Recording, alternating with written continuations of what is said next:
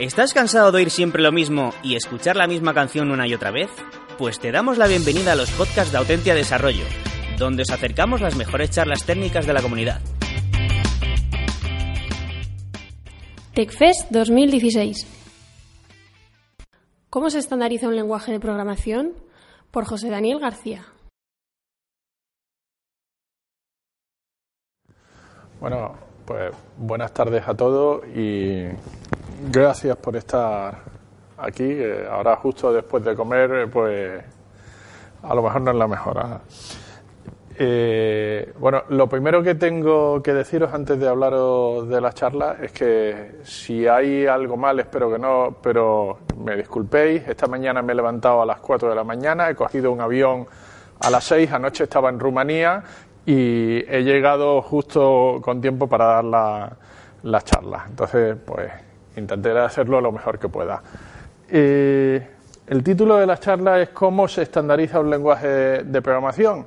Y es que este año, pues hace unos meses, eh, estuve hablando un día con los organizadores y les decía, bueno, ¿y este año qué, os puedo proponer? Decidme vosotros. Y me dieron varias eh, ideas. Al principio pensaba proponer más charlas, pero ya no me daba más la vida y, esta era una de las ideas que me propusieron ellos y me parecía interesante. Entonces, creo que la primera vez que doy una charla que no tiene ni una sola línea de código, es un cambio. Y la idea es un poco contar pues, mi experiencia en la estandarización de un lenguaje de programación. En, concreto, eh, los que me conocéis ya sabéis cuál es y los que no, pues al final de la charla también sabéis a qué se dedica el ISO IEC JTC1 SC22 GT21 o WG21. Bueno, transparencia de Creative Commons, eh, ya sabéis quién soy, así que todo esto de las cosas que, hacemos me lo salto y vamos a hablar de lenguajes de programación. Esta es una gráfica que eh, publicó Red Monk hace unos meses y que tiene cierto interés. En el eje de las X eh, tenéis la popularidad medida en número de proyectos que hay en GitHub. Y en el eje de las Y es la popularidad medida por el número de preguntas en Stack Overflow. Todos buscamos cuando sabemos hacer algo en Stack Overflow. Entonces, bueno, pues un poco lo que está por encima de la línea es que tiene, es más popular en Stack Overflow que en proyectos en GitHub. Eso es como cosas muy difíciles de utilizar. Es mi feeling, ¿no? Y lo que está por debajo, pues ah, tienes cosas de las que hay muchos proyectos, pero nadie, nadie pregunta. Eh, entonces, si te vas aquí arriba a la cosa muy popular, están los nombres escritos uno encima de otro, pero básicamente está por ahí Java, JavaScript, PHP, Python, eh, C++, CSS. A mí nadie me había dicho que CSS era un lenguaje de programación. C, Ruby, Objective-C. Y bueno, pues aquí, por aquí abajo, pues encuentra uno los muertos vivientes, eh, Eiffel, por ejemplo, eh, Objective-C++, hasta hace poco no sabía que tal cosa existía. Yo sabía de Objective-C, pero no de Objective-C++, sí existe. Bien, ADA está por aquí. Eh, bien, lo podemos mirar de otra manera. Aquí tenéis el TIOB index que es un índice que yo critico mucho. El TIOB Index es un índice que se publica todos los meses como un índice de popularidad de los lenguajes de programación. Entonces, bueno, pues uno ve la evolución y arriba ve Java y C todo el rato aquí compitiendo. Unas veces gana uno, otras veces gana otro, el siguiente C++, C Sharp, bla, bla, bla, bla. Bueno, lo primero que tengo que decir del TIOB Index es que lo pongo para dar una visión general, pero que a mí me parece una basura. Parece una basura porque realmente cuando tú miras cómo hacen el TIOB Index, lo que van es a Google y a otros crawlers y ponen eh, Shell Programming Language y miran cuántas entradas hay. C Programming Language y miras cuántas entradas hay. Entonces hay un montón de falsos positivos y es poco creíble más allá de que pueda indicar alguna, alguna tendencia. Bien. Bueno, cuando uno piensa en lenguajes de programación, algo que te puede o puede no preocuparte es la portabilidad. Esto siempre ha sido importante, esto de que una aplicación sea portable y la puedas llevar a otro sistema y pueda funcionar en otro sistema. Sin embargo, en los últimos años se ha convertido mucho más importante porque empezamos a tener muchos más dispositivos variados. Hace 15 o 20 años, básicamente tenías el computador personal o tenías otro tipo de computadores corporativos, pero no teníamos la tablet, el móvil, eh, y otro montón de dispositivos que están emergiendo donde queremos ejecutar eh, las aplicaciones. Entonces la portabilidad se ha hecho importante, siempre fue importante también por otra cosa, porque el software vive mucho más tiempo que el hardware. Mucho más, mucho más tiempo es, el software vive, vive décadas, y décadas y la vida útil del hardware, que puede ser 5 o 7 años, por ahí. Eh, una anécdota. Hace años, en mi vida anterior, cuando era desarrollador de software, estaba en un proyecto en Telefónica. Estaba con unos eh, compañeros y de pronto uno de ellos dijo, ostras, aquí hay un comentario que puso mi padre. El software vive mucho tiempo. ¿Vale? Y es importante esto de la portabilidad porque yo tengo que proteger mi inversión. Si yo pongo todos mis recursos en, un, en una tecnología, y en este caso hablemos de lenguajes de, programación, que corre serios riesgos de ser soportado en el futuro, estoy haciendo una inversión muy mala.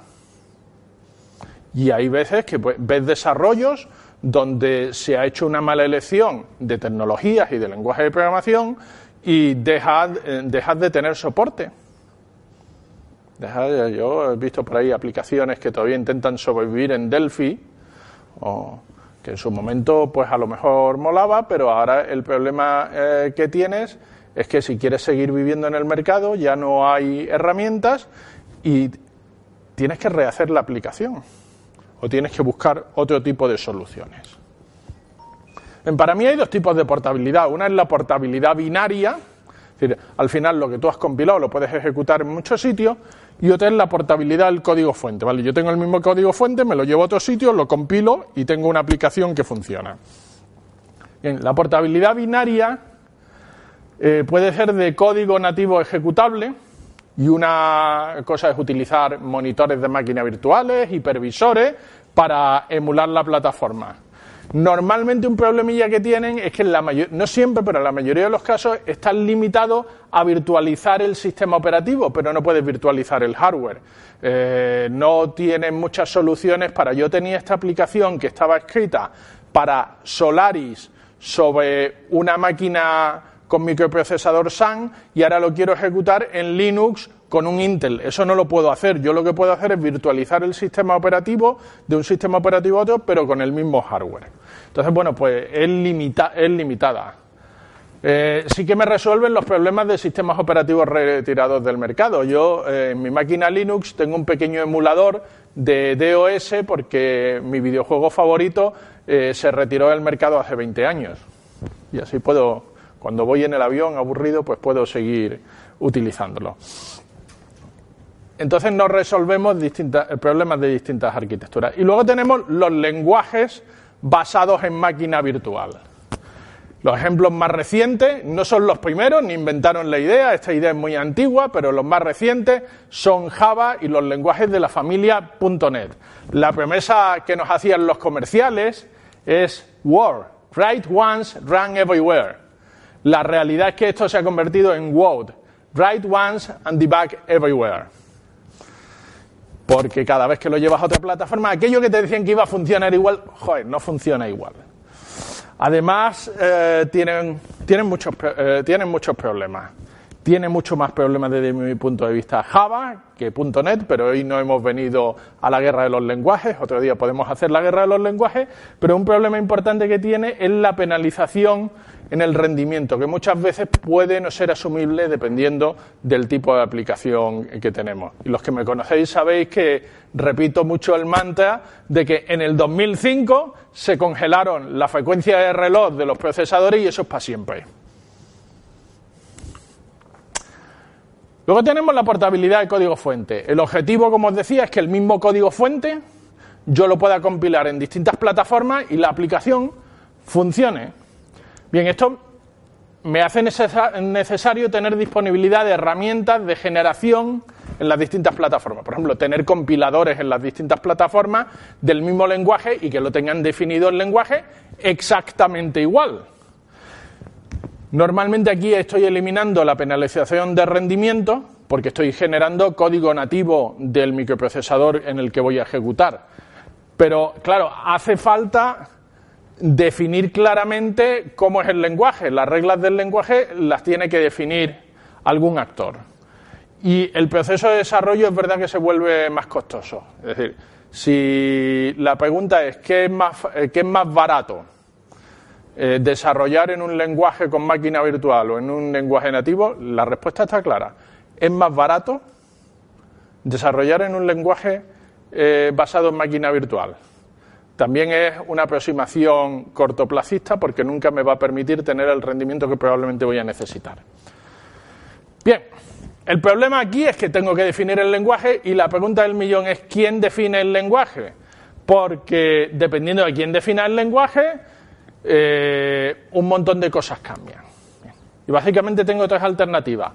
O esto lo controla una única organización, o esto lo controla una asociación de organizaciones, un conglomerado de organizaciones o un organismo independiente de normalización. Bueno, por el título de la charla ya veréis que yo de lo que vengo a hablar es de la tercera opción. Pero bueno, algunos ejemplos. Una organización es propietaria de la tecnología. Entonces, esta organización, típicamente una corporación, una empresa, define el lenguaje, y como es su juguete, cuando quiere lo cambia, como, como quiere. Y si cambia una cosa de una versión a otra, que se fastidien los usuarios. Mm, yo he puesto aquí el ejemplo de CUDA, pero últimamente creo que el ejemplo de moda sobre esta actitud es un lenguaje de programación que a mí no me gusta. Bien, ventajas. El proceso es ágil, porque como yo lo cambio cuando me da la gana y hago lo que me da la gana, pues es bastante ágil para responder a necesidades. Desventaja.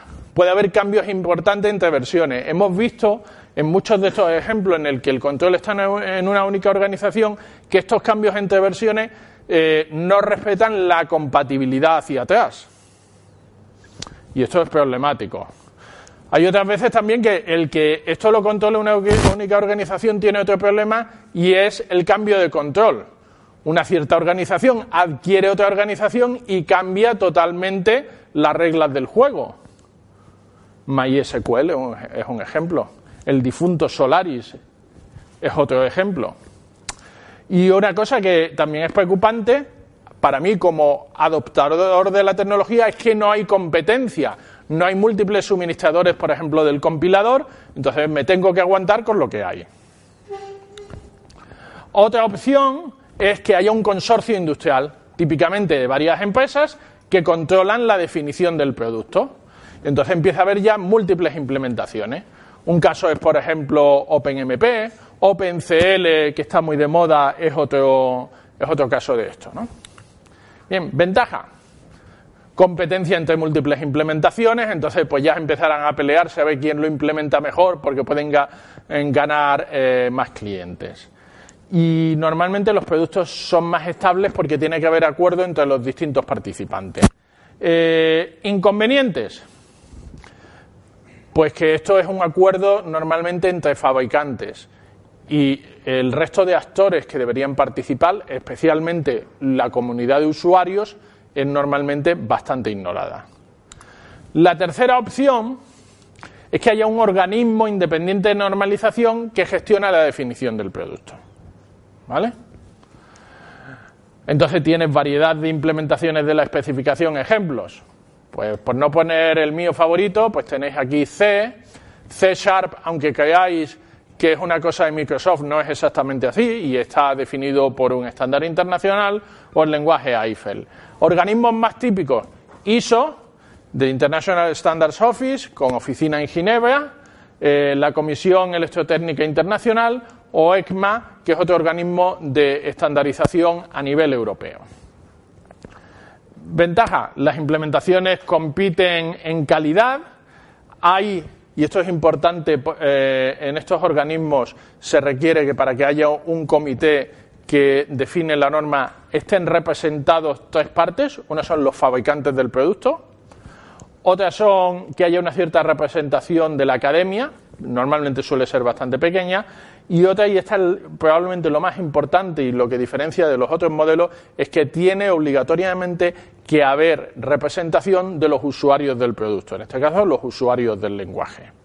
Y tiene que haber un acuerdo entre productores y consumidores. Normalmente aquí conseguimos una alta estabilidad y compatibilidad hacia atrás. Es decir, que yo saco una nueva versión, pero no voy a fastidiar a los usuarios del producto de la versión anterior.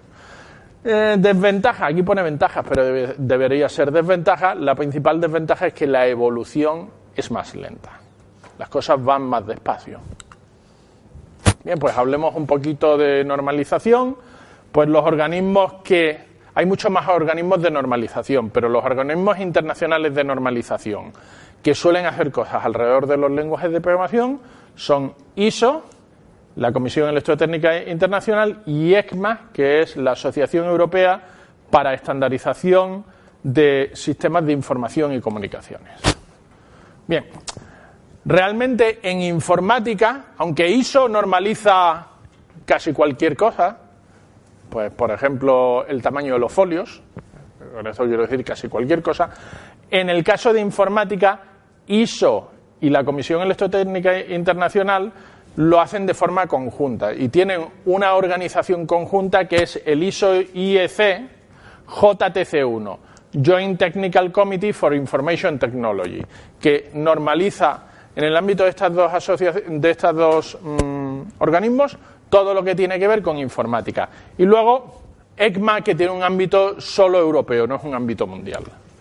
Bien, ¿qué lenguajes de los relevantes eh, son estandarizados por ECMA? Bueno, ECMA es muy famoso por ECMAScript, que si yo digo ECMAScript lo mismo no os suena, pero si digo JavaScript sí que os suena. El nombre oficial es ECMAScript y hay un estándar definido por ECMA para ello. C Sharp, también es un estándar de ECMA, Eiffel y Ruby. Eh, en el ámbito de ISO y IEC, pues tenéis C, C++, Fortran, COBOL y ADA como los lenguajes más famosos. Luego tengo una lista más completa. Bien, entonces, dentro del JTC1 está organizado en subcomités. El subcomité número 22 es el subcomité para lenguajes de programación, sus entornos e interfaces de software de sistema. Para abreviar hay gente que lo llama el Comité de la Portabilidad. Eh, tiene grupos activos en los siguientes lenguajes: COBOL, Fortran, ADA, C, Prolog, si Prolog sigue vivo, eh, lenguajes de especificación formal, C++ y un grupo aparte que se encarga de hacer normas relativas a la identificación de vulnerabilidades en el software por culpa de las características de los lenguajes de programación. Y, eh, hacen catálogos, ¿vale? Básicamente. Estos son los activos. Luego tenemos los dinosaurios que han muerto ya. Entonces, estos son grupos desmantelados. Pascal, APL, no sé si conocéis un lenguaje que se llamaba APL, años 60. Algol, PL1, Basic, años 80. Módula 2, 80 también. POSIX, Lisp, y ese Lisp es la versión eh, de Lisp que se normalizó. Y algunos que ya casi no me lo. Este, estos ya no me lo sabía ni yo, pero existieron alguna vez, los comités se cerraron hace mucho tiempo. El último de todos estos comités que sé que se ha cerrado porque participé en la votación fue en el desmantelamiento de Lisp por falta de interés. Entonces, pues los comités nacen, crecen y en algún momento mueren porque los lenguajes, tarde o temprano, llegan a caer en desuso. Es alucinante que estemos diciendo esto cuando muchos de los lenguajes que estamos utilizando hoy día se inventaron en los años 70 y 80. Pero es así. Bien. Eh, ¿Cómo funciona uno de estos subcomités? Bueno, eh, ISO tiene definido que para cada subcomité un país puede ser miembro de dos tipos. Puede ser miembro P, Y los miembros P son miembros con derecho a voto y miembros O, que son países observadores, que no tienen derecho a voto. Entonces, en el caso del SC22, en el de los lenguajes, pues estos son los países con derecho a voto. Y estos son los países que están como observadores. ¿Vale? Sí, es el criterio del propio, del propio país y de su organismo normalizador. Los organismos normalizadores, en el caso de España, nuestro organismo normalizador es AENOR, tienen que hacer una contribución económica por cada subcomité en el que participa. Y hace esa eh, contribución económica principalmente teniendo en cuenta el interés para el país de lo que se está normalizando, el beneficio que puede haber para la industria del país y si realmente hay personas activas en el país que puedan realmente contribuir a las normas. Más o menos. ¿Vale? Entonces, estos pueden participar, pero solo como observadores, reciben la información, pero no votan. Bien. Eh, el subcomité 22 tiene un espejo eh, en España. Como decía, el organismo normalizador en España es AENOR, que es una asociación que tiene conferida por la legislación española la representación en los organismos internacionales de normalización, ¿vale? En ISO, en IEC, en CENELEC, en ECMA, ¿vale? Y entonces AENOR tiene un comité técnico que es el AEN CTN 71, que es el Comité Técnico de Normalización en Tecnologías de la Información, que a su vez tiene sus comités. Entonces tiene su subcomité 22, que es un espejo del subcomité 22 a nivel internacional, ¿vale? Que se llama subcomité de lenguaje de programación, bla, bla, bla, bla, bla, bla. El mismo nombre, simplemente eh, traducido y este es el subcomité que en España pues he sido yo. Bien, dentro de este subcomité tenemos espejos de algunos de los grupos de trabajo, no de todos los grupos de trabajo que hay en ISO, sino de aquellos donde pues en España hay cierto interés, que son el lenguaje ADA, el Prolog, porque tenemos uno de los mayores expertos a nivel mundial de Prolog, es el profesor eh, Manuel Hermenegildo de la Universidad Politécnica de Madrid, eh, C++, y también últimamente tenemos algo de actividad en vulnerabilidades. De los otros, pues no participamos, observamos, pero no, no hacemos una contribución directa. Bien. Yo, aunque presido el subcomité 22, mi principal actividad está vinculada al lenguaje C++, entonces lo que voy a hacer ahora es contaros un poco cómo es todo el funcionamiento basándome en mi experiencia en el caso del lenguaje C++, pero la mayoría de las cosas que os voy a contar ahora son trasladables al resto de grupos de trabajo. Bien. Pues teníamos, eh, habíamos llegado hasta subcomité, bajamos un nivel más y tenemos working group. Entonces, el subcomité 22 tiene muchos working group, bueno, aunque muchos, como hemos visto antes, ya están cerrados y hay algunos que están abiertos, ¿vale? Entonces, eh, este nosotros lo llamamos comité de C++, pero es mentira. Para ISO, formalmente, somos un working group dentro de un subcomité que pertenece a un comité. ¿Vale?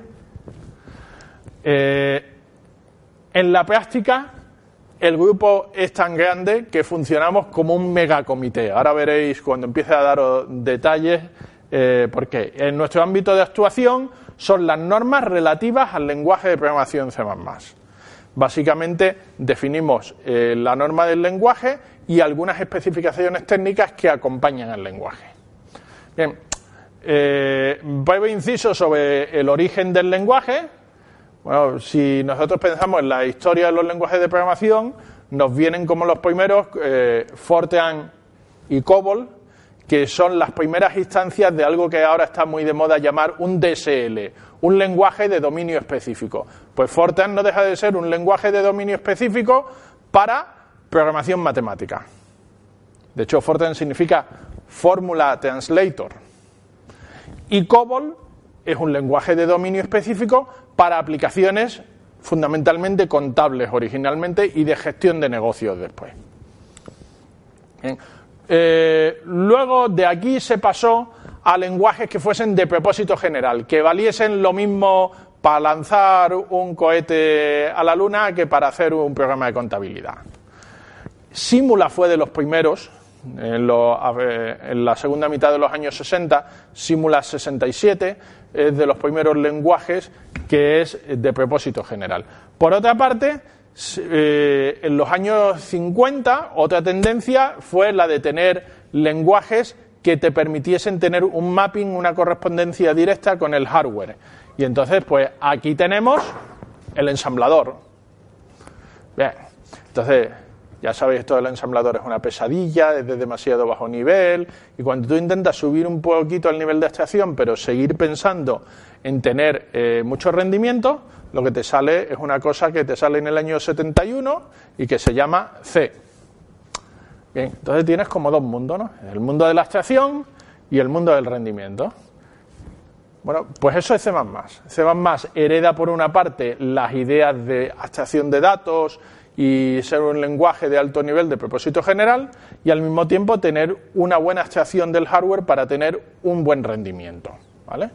Eh, después de C++, Java es un heredero de C++, un mal heredero, pero un heredero, C Sharp es otro, y de C++, del C++ original hemos tenido C++ 11, C++ 14 y próximamente C++ 17. ¿Quién usa C++? Eh, no me cabía más, eh. tengo muchos más logos, pero mm, eh, Amazon utiliza fuertemente C++, Bloomberg, que es el principal proveedor de información financiera, Google, IBM, Intel, Microsoft, la NASA, Siemens, Oracle, se utiliza, vamos. Eh, ¿Cómo empieza la historia de la normalización de C++? Pues Bjarne Stroustrup, el creador eh, del lenguaje, después de terminar su tesis doctoral en la Universidad de Cambridge, se traslada a Estados Unidos y empieza a trabajar en los laboratorios ATT, eh, todavía en aquella época, eh, esta época es previa a la división de ATT en múltiples compañías y ATT, para entendernos, era la telefónica en Estados Unidos y es la única empresa que yo conozco que pueda ir a su oficina y puedan tener en una pared las fotos de todos los empleados que han ganado el premio Nobel. Y son más de dos. ¿Vale? En la de enfrente, todos los que han ganado el premio Turing y la medalla eh, de IECubo, y también son más de dos. Y lista de inventos como, ya sabéis, la televisión en color y alguna otra cosa. Bien. Eh, bueno, pues se traslada allí y su primera función era, eh, después del doctorado, empezar a trabajar en programas de simulación de redes de computadores. Y entonces decide que nada, ninguna de las herramientas de las que tiene le sirve. Y entonces, como ninguna le sirve, pues se va a hacer su propio lenguaje para luego hacer el simulador. Y ese lenguaje fue una cosa que se llamó C con clases en el año 79. Aquello empezó a usarse internamente en ATT, empezó a tener éxito y en 1985 ATT saca al mercado para vender el primer compilador de C++ industrial, 85-86 realmente. La primera versión comercial de C++. Era un producto comercial, es decir, eh, era el equivalente de lo que todavía ocurre, eh, por ejemplo, con Java, que era propiedad de una empresa. En el año 85 eh, era propiedad de una empresa. Pero rápidamente, yo creo que Viernes Tutup hizo, hizo que ATT viese la potencialidad que podía tener el sacar eso de ser un producto propiedad de una empresa y convertirlo en un estándar. Y en 1990 comienza el proceso de normalización de C++ en ANSI, que es el organismo de normalización de Estados Unidos, como un estándar americano. En muy poco tiempo, este estándar americano se mueve a un proceso de normalización internacional bajo el paraguas de ISO. Y en 1998, ISO publica la norma 14482, eh, perdón, 14882, 2.1998, que es el primer estándar de C++. En el 2003 se saca una revisión que realmente simplemente son correcciones de errores, book fixing. En el 2006 un technical report sobre rendimiento, porque había gente que decía que en C++ no se podían hacer las cosas tan rápido y este informe técnico te dice, hombre, si lo haces mal, pues irá lento, pero si lo haces bien, irá muy rápido. Eh, en el 2007 se publica otro technical report eh, que es una definición de una extensión de la biblioteca estándar. En el 2011 se publica C++ 2011. En el 2014 la siguiente versión. Luego empezamos a publicar algunas especificaciones técnicas que acompañan al estándar, que no son parte del estándar pero le acompañan. Y eh, es probable, no seguro, que la siguiente versión del lenguaje sea en el año 2017. Altamente probable. Aquí lo tenéis, tenéis el timeline más o menos, ¿no? Entonces, después del 2014 hemos empezado a producir especificaciones técnicas de distintas cosas, eh, por ejemplo, de paralelismo o de acceso al sistema de ficheros o de redes. Y algunas de ellas eventualmente se pueden eh, incorporar en el estándar. Aquí tenéis dos fotos, una, la de arriba es la foto del comité original en su primera reunión de 1990. Eh, sí, ya lo sé, en 1990 ya existían cámaras de foto a color, pero la foto que tengo es en blanco y negro. Y esta eh, foto es la que hicimos cuando en el año 2011, aquí en Madrid, aprobamos C 2011. Esta otra foto es de nuestra reunión eh, para aprobar eh, el estándar eh, C 2014. No sé si os dais cuenta, pero cada vez aparece más gente en las fotos. Yo para la próxima vamos a necesitar cámara panorámica. Bien. Bueno, ¿cómo es el comité? El comité es una organización de voluntarios. ¿Qué quiere decir? Pues que nadie por eh, participar en el comité recibe ningún tipo de remuneración, ni siquiera el comité cubre los gastos de viaje o de desplazamiento de los miembros del comité. es una organización de voluntarios de voluntarios que evidentemente trabajan para organizaciones y son las organizaciones las que se hacen cargo eh, de estos gastos. Eh, tiene una representación de la industria, la academia y los usuarios, más o menos en torno al 90-95% de los miembros eh, son de organizaciones de Estados Unidos y luego hay una pequeña participación de algunos países de Europa. Eh, de Europa regularmente participan personas de Alemania, Reino Unido, Suiza, Finlandia y España.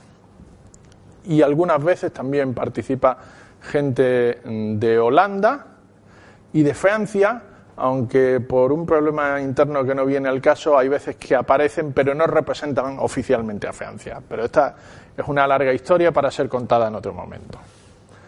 Bien, eh, ahora somos unas 120 personas. Cuando tuvimos la reunión, por daros alguna métrica, cuando tuvimos la reunión de anterior a la de Madrid, solíamos ser unos 50. En la reunión de Madrid fuimos 70 y ahora somos unas 120 personas.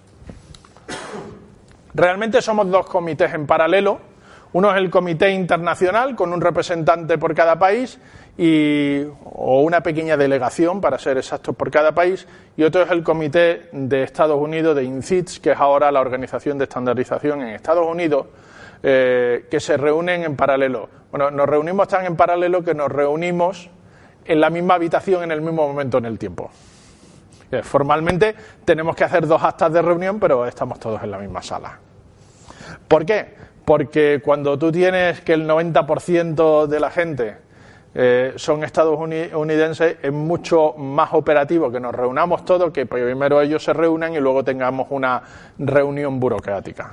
Entonces es mucho más operativo y lo que se busca aquí es ser lo más operativo posible. Bien, eh, esta es la estructura del comité. Cuando yo me uní al comité, la mayoría de toda esta estructura no existía, pero ahora mismo para organizar el trabajo de 120 personas no hemos encontrado una manera más efectiva. Entonces, os recuerdo que el comité en teoría era un grupo de trabajo de un subcomité, pero hemos tenido que generar toda esta estructura donde nosotros tenemos nuestros grupos de trabajo. Entonces nosotros nos autollamamos comité, aunque formalmente, legalmente no lo somos, y dentro tenemos cuatro grupos de trabajo y eh, a día de hoy 14 grupos de estudio. Los grupos de estudio se encargan de trabajar en temas muy específicos, ¿no? Tenemos uno de concurrencia, uno de módulos, si algún día nos desharemos de los includes y seremos muy felices, eh, sistemas de ficheros, eh, redes, memoria transaccional, procesamiento numérico, reflexión, conceptos, rangos. Eh, esto es para interrogar, feature test es una característica para poder interrogar al compilador qué características tiene implementada, bases de datos, comportamiento no definido, interacción persona-ordenador y el último y más reciente, el grupo de trabajo en videojuegos y software de, baja latencia. Bueno, estos grupos de trabajo trabajan en temas específicos y cuando tienen algo maduro lo pasan al siguiente nivel, que son los grupos de trabajo de mayor nivel, que hay cuatro. El grupo core se encarga de la sintaxis del lenguaje, si queréis, de la gramática del lenguaje y sus reglas asociadas. El grupo de biblioteca de la definición de la biblioteca, como teníamos tanta carga de trabajo en la biblioteca, lo tuvimos que dividir en dos subgrupos. Uno se encarga de eh, hacer mantenimiento de las cosas que ya están en la biblioteca y el grupo de evolución de la biblioteca en añadir nuevas bibliotecas. Y luego tenemos el grupo de evolución, que es uno de los que yo más participo, que se encarga como de la consistencia general de todo. Entonces, normalmente cuando viene una idea, eh, entra desde cualquiera de estos subgrupos, entra al grupo de evolución, que es donde se hace la dirección estratégica del lenguaje, y si ahí nos parece bien y tenemos un cierto consenso, pues ya decidimos si tiene que ir o bien al grupo del lenguaje o al grupo de la biblioteca para refinarlo hasta que eh, se pueda plasmar en el documento. Y al final todo se tiene que aprobar en una sesión plenaria del comité donde sí están todos los miembros que hayan asistido a esa reunión. Eh, con todo eso, al final lo que se consigue es un borrador. Es un borrador porque luego el voto oficial formal no lo pueden hacer los miembros del comité, sino que lo tienen que hacer los organismos normalizadores. Entonces, se envía a los organismos normalizadores de todos los miembros P, los que vayan a las reuniones y los que no vayan también. por ejemplo, habéis visto antes que entre los miembros P del SC22 está Japón. Eh, hace años que no veo ningún japonés en las reuniones, pero ellos reciben la documentación y ellos votan. Porque el voto, eh, el voto formal es offline. ¿De acuerdo? Y si se aprueba en el SC22 y luego en el JTC1, se convierte en una norma eh, en una eh, norma oficial y entonces ISO la publica como una norma oficial en su catálogo de normas. Bien, eh, ¿qué es el siguiente C++? Bueno, hay gente que dice que es la norma 14882 2001Z. porque teníamos 2011, 2014, bueno, pues X y Z. Eh, la verdad es que ya esto fue desafortunado porque con el que ahora se llama 2011 era 2000X, porque iba a ser 2007, 2008, llegó el 2008, no estaba, llegó el 2009, no estaba, la gente se empezó a poner nerviosa, 2010, 2011. Entonces luego estuvimos mucho tiempo haciendo el chiste de, oye, es que no os habéis dado cuenta que la X era un dígito hexadecimal. Bien, es la siguiente versión del lenguaje. Eh, que intenta ser un lenguaje de programación de abstracciones ligeras, ligeras en el sentido de que el rendimiento importa mucho. Va a contener muchas mejoras, pero cuidado, hay una cosa importante. No es lo mismo, es una cosa en la que me gusta insistir mucho, no es lo mismo diseñar un lenguaje desde cero que hacer evolucionar un lenguaje que ya existe, que según las últimas estimaciones eh, tiene 4 millones de desarrolladores a nivel mundial, con miles de millones de líneas de código que están en producción y si tú haces un cambio en el lenguaje, ese código puede dejar de compilar. Entonces, nosotros hacemos evolucionar el lenguaje, pero procurando que el código que ya existe eh, siga funcionando, es decir, compatibilidad hacia atrás. Y eso complica muchísimo la evolución del lenguaje. Complica muchísimo la evolución del lenguaje porque no queremos perder a nuestros usuarios. Bien. y esta es una de mis frases favoritas. si alguien dice que tiene un lenguaje de programación perfecto, o es un vendedor, o no tiene ni idea. Lo siento, no, no hay más respuestas válidas. Y a veces es un vendedor que no tiene ni idea. Bien, ¿cómo es el proceso? ¿Algún detallito más del proceso? Bien, todas las ideas comienzan expresándose en un documento de trabajo, lo llamamos un paper, que suele ser un paper corto, puede ser de una página, de tres páginas, de cinco páginas, con la, con la idea de lo que se propone que se haga en el lenguaje. Normalmente cuando haces esto explicas por qué, a quién puede beneficiar, eh, qué ventajas puede, puede tener y cómo sería y cómo se integra en el resto del lenguaje. Estos documentos se discuten en las reuniones del comité. Todos los papers hasta la fecha son públicos, están en la página web del comité. Hay más de 4.000 papers eh, públicamente accesibles, donde podéis ver toda la historia desde el año 90 de los papers que se han hecho cada año. Entonces vamos por el 4.000 y pico, 4.400 y algo. ¿Vale? Entonces, eh, reuniones. Nos reunimos entre dos y tres veces al año. Últimamente estamos en tres veces al año. Cada reunión es una reunión de seis días. Eh, un porcentaje importante de las reuniones suelen ser en Estados Unidos simplemente porque operativamente eh, tenemos un porcentaje muy importante de los miembros en Estados Unidos. Y tenemos un acuerdo de al menos una vez al año, una de esas tres reuniones, que sea fuera de esta definición me encanta fuera de la Norteamérica continental. ¿Y qué es la Norteamérica continental? Básicamente es Estados Unidos y Canadá. Y fuera de la Norteamérica continental significa o Europa o Europa o Hawái. Eh, entonces, si ya se ve que la idea es viable, pasa por los primeros grupos y los grupos, ah, pues esto mola, esto está bien. ¿Cuál es el siguiente paso? Pues el siguiente paso es que se tienen que formalizar en una redacción. Cuando hablamos de una redacción es de algo que sea una lista de cambios, de adiciones y de eliminaciones y de modificaciones en el documento del estándar. El documento del borrador del estándar actualmente tiene algo más de 1.400 páginas. El estándar es difícil de leer, no es un manual de uso. Es decir, es, si queréis, eh, la lista de reglas que tienen que entender los que escriben los compiladores o los que desarrollan las bibliotecas estándar. ¿Vale? Entonces, no intentéis aprender un lenguaje leyendo eh, su documento estándar porque no vais a entender nada. ¿Vale? Entonces, eh, nos hemos pasado a veces minutos, un número importante de minutos, discutiendo si en una frase tiene que haber una coma o no y la implicación que esto puede tener. Eh, luego, al final, cuando ya pasa por todos los grupos y se está de acuerdo, eh, esta modificación se vota en la sesión plenaria el último día de cada comité. Cada vez que tenemos una reunión de seis días, de lunes a sábado incluido, mañana, tarde y a veces noche, pues el último día se hace un voto, eh, un voto formal y entonces en ese voto formal, si se aprueba, se incorpora.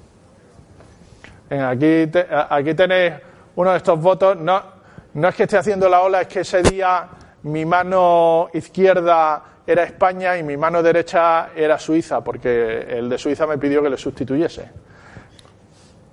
Bien, ¿qué hace falta para aprobar una decisión? Bueno, todas las decisiones se toman por consenso. Esto, cuando lo cuento la primera vez, la gente se sorprende mucho. Esto no es el Parlamento, aquí no hay mayorías. Las mayorías no valen para nada, la mayoría simple no vale, la mayoría absoluta no vale, vale el consenso. Entonces, esto ya sé que es sorprendente, pero si tú realmente quieres hacer algo que luego se utilice, más vale que todos los actores estén de acuerdo. Bien. Luego podemos definir eh, qué es consenso. Hombre, 110 eh, contra 10 parece consenso, pero dos tercios contra un tercio no es consenso. ¿Vale? Para que, os hagáis una idea. No sirve la mayoría simple. Me encanta la frase de que es mejor convencer que vencer. Realmente cuando la gente no está de acuerdo se vuelve a discutir y si al final no se puede llegar a un acuerdo, pues se mantiene el status quo. Normalmente se presta especial atención a los national bodies. Los national bodies son los organismos nacionales de normalización. No es lo mismo que se opongan dos individuos de una misma nación que dos países se opongan, porque como al final, como os he contado, hay un voto final que se hace offline por los países que son miembros P, hombre, es que que haya varios países que estén en contra no es lo mismo que que haya tres empresas de un país que estén en contra. Entonces, pero ya os digo que se busca siempre alcanzar el consenso. Y si no hay consenso, pues se mantiene el status quo. ¿Y qué, qué efecto tiene una aprobación? Pues simplemente que se incorpora al borrador y que para quitarlo el borrador tiene que haber otra vez consenso para quitarlo, lo cual es bastante difícil. Eh, el estándar está siempre, el borrador está siempre disponible, está en Bitbucket y podéis hacer eh, git clone y os lo bajáis y como está en látex os lo compiláis y tenéis la versión del documento si os hace ilusión. ¿Qué pasa cuando se finaliza un documento? Se eleva el documento a ISO para un voto formal y cada miembro P tiene un voto. Las votaciones son a dos vueltas, por eso tardamos más. Se hace una primera vuelta en la que se envía el borrador y cada país eh, contesta con una lista de issues. Es decir, eh, por ejemplo, eh, España no está de acuerdo y nuestra lista es en la página 3, esto no, no, está completo y queremos que se complete de esta manera. A este documento le falta una lista de cambios. Unos son editoriales, que son cambios menores, y otras son objeciones técnicas. Después el comité se reúne y tiene que contestar, no tiene por qué hacer caso, pero sí contestar y resolver razonadamente todas las objeciones de todos los miembros P. Después de esto se hace un nuevo documento y este nuevo documento se vuelve a votar, ya es un voto sí o no. Y se tiene eh, que aprobar por al menos un 75% de los votos válidamente emitidos por países que sean miembros P. Bien, voy a saltar, porque vamos justo de tiempo, algunas notas que tenía sobre cómo creo que va a hacer eh, más 17 y vamos a pasar a mis conclusiones y lo mismo pues nos queda algo de tiempo para alguna pregunta o curiosidad que podáis tener.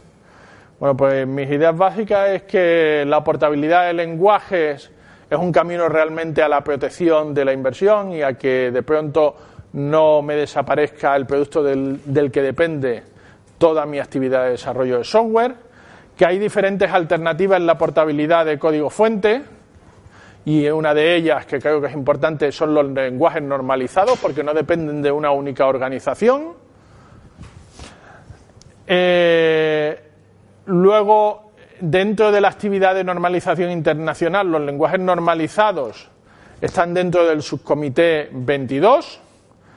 C++ ha seguido un proceso muy largo de normalización desde el año 86. Estamos en el 30 aniversario del lenguaje. es muy importante para mí el hecho de que en los estándares internacionales las decisiones se toman por consenso y eso tiene una ventaja y un inconveniente. La ventaja es que estos lenguajes son muy estables y son confiables en el sentido de que no voy a ver movimientos bruscos y cambios inesperados que pongan en riesgo un desarrollo de software a largo plazo. Y esto es una ventaja. El inconveniente es que a veces se mueven de una forma eh, más lenta pero eh, en general la, industria, sobre todo las industrias que invierten a muy largo plazo en el software, suelen preferir este tipo de lenguajes y la razón por la que si yo invierto a muy largo plazo eh, un software que tiene que vivir 30 años o 40 años, pues yo no lo haría con un lenguaje que salió hace dos años y que no sé si va a sobrevivir. Y, por otra parte, me gustaría también enfatizar, ya lo he dicho, el hecho de que hacer evolucionar un lenguaje con millones de, de desarrolladores y con miles de millones de líneas de código en producción no es lo mismo que diseñar un lenguaje desde cero. Entonces, hace, por ejemplo, algunos años surgió un lenguaje de programación que básicamente intentaba ser como C++ si C++ no tuviese que ser compatible hacia atrás con C. Ese lenguaje se llama D. Y todo el mundo decía, no, D va a acabar con C++. Y la verdad, yo he visto el lenguaje y a mí me parece que tiene un diseño espectacular. Está muy bien, pero no es compatible hacia atrás. Resultado, del mercado. ¿Vosotros habíais oído hablar de D? El mercado tampoco. ¿Vale? Entonces creo que, que esto también es importante. Y bueno, pues con esto termino. Muchas gracias por aguantar mi rollo. Y ahora, pues, si queréis hacer preguntas, pues me encantaría contestar. Eh, ¿Qué opinas de las asociaciones que hacen ciertas implementaciones de los lenguajes? Por ejemplo, Microsoft y New pues siempre añaden extensiones y incluso cosas que no son compatibles con el estándar. Sí, sí. Pues eh, tengo múltiples opiniones a- al respecto. ¿no? Por una parte, yo lo que intento como desarrollador es no usarlas, porque la parte de mi código que utiliza una de estas extensiones es una parte que no es portable. Dicho lo cual, a veces es necesario utilizarlas. Y si están ahí es porque a veces son... Te voy a poner un ejemplo. En GCC tienes una extensión eh, para marcar una comprobación, un if como likely o, un- o unlikely y darle una pista al predictor de saltos. Y con eso vas a generar un código más eficiente. Hombre, pues yo en mi código no lo utilizo, pero si tú echas un vistazo al kernel del sistema operativo, hay puntos críticos donde hacer eso te da eh, una ventaja y a veces tienes que utilizarlo, pero siempre aislando mucho eh, el código. Y hay otras extensiones que son más discutibles. Por ejemplo, la extensión CLI de Microsoft es más discutible. No sé si he contestado. ¿Alguna pregunta más? Yo quería eh, que me tenía una pregunta, una aclaración y, y un comentario. La pregunta es, eh, eh, la distribución, has dicho que participan tanto productores de software como universidades como usuarios, ¿no? Pero la distribución entre las tres partes, eh, ¿cómo sería? Pues las distribuciones de las tres partes es la parte más grande eh, son los fabricantes de compiladores, están representados todos, eh, Intel, Microsoft, eh, Oracle, hay gente a través de Red Hat de GCC, hay gente a través de un par de compañías que trabajan en CLang y algunos otros compiladores. Luego tenemos otras herramientas de desarrollo de software que también están eh, presentes, gente que hace herramientas de eh, validación, suite de validación y, cosas por el estilo. Eh, luego la industria empieza a tener, la industria de usuarios empieza a tener más representación. Típicamente estaba sobre, perdón, por debajo de la representación que debería tener, pero últimamente ha ganado y tenemos representación de, distintas, de distintos sectores. Pues el sector de la tecnología informática tenemos, por ejemplo, a gente de Google que, que participa porque ellos son usuarios de C++. O el sector financiero, pues me vienen a la cabeza ahora mismo los nombres de Bloomberg o de Morgan Stanley y así con, mucho- con muchos distintos sectores. Y luego el sector, lo que está mínimamente representado es la academia. A lo mejor eh, de los 120 habrá cuatro o cinco académicos. Vale, el, eh, una aclaración es, me parece ver que de Sudamérica no hay representación. Eh, ahora hemos empezado a tener muy recientemente un participante de Argentina. Y es el único país de Latinoamérica en el- del que yo he visto alguna vez a alguien participar. Que los japoneses votarán que sí, ¿no? No, los, los japoneses unas veces que sí, otras veces que no, tienen bastante criterio técnico.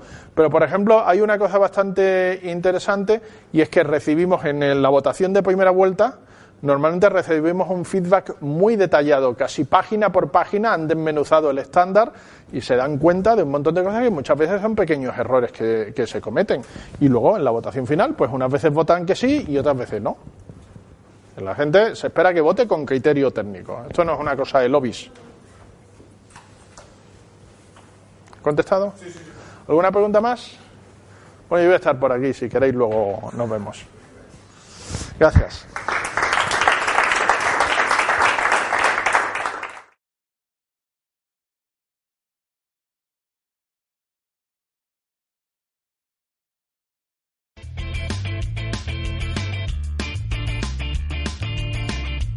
Si te ha gustado el podcast y quieres estar a la última en tecnología, suscríbete a nuestro canal de iVoox y escúchanos donde quieras. Para más información, autentia.com.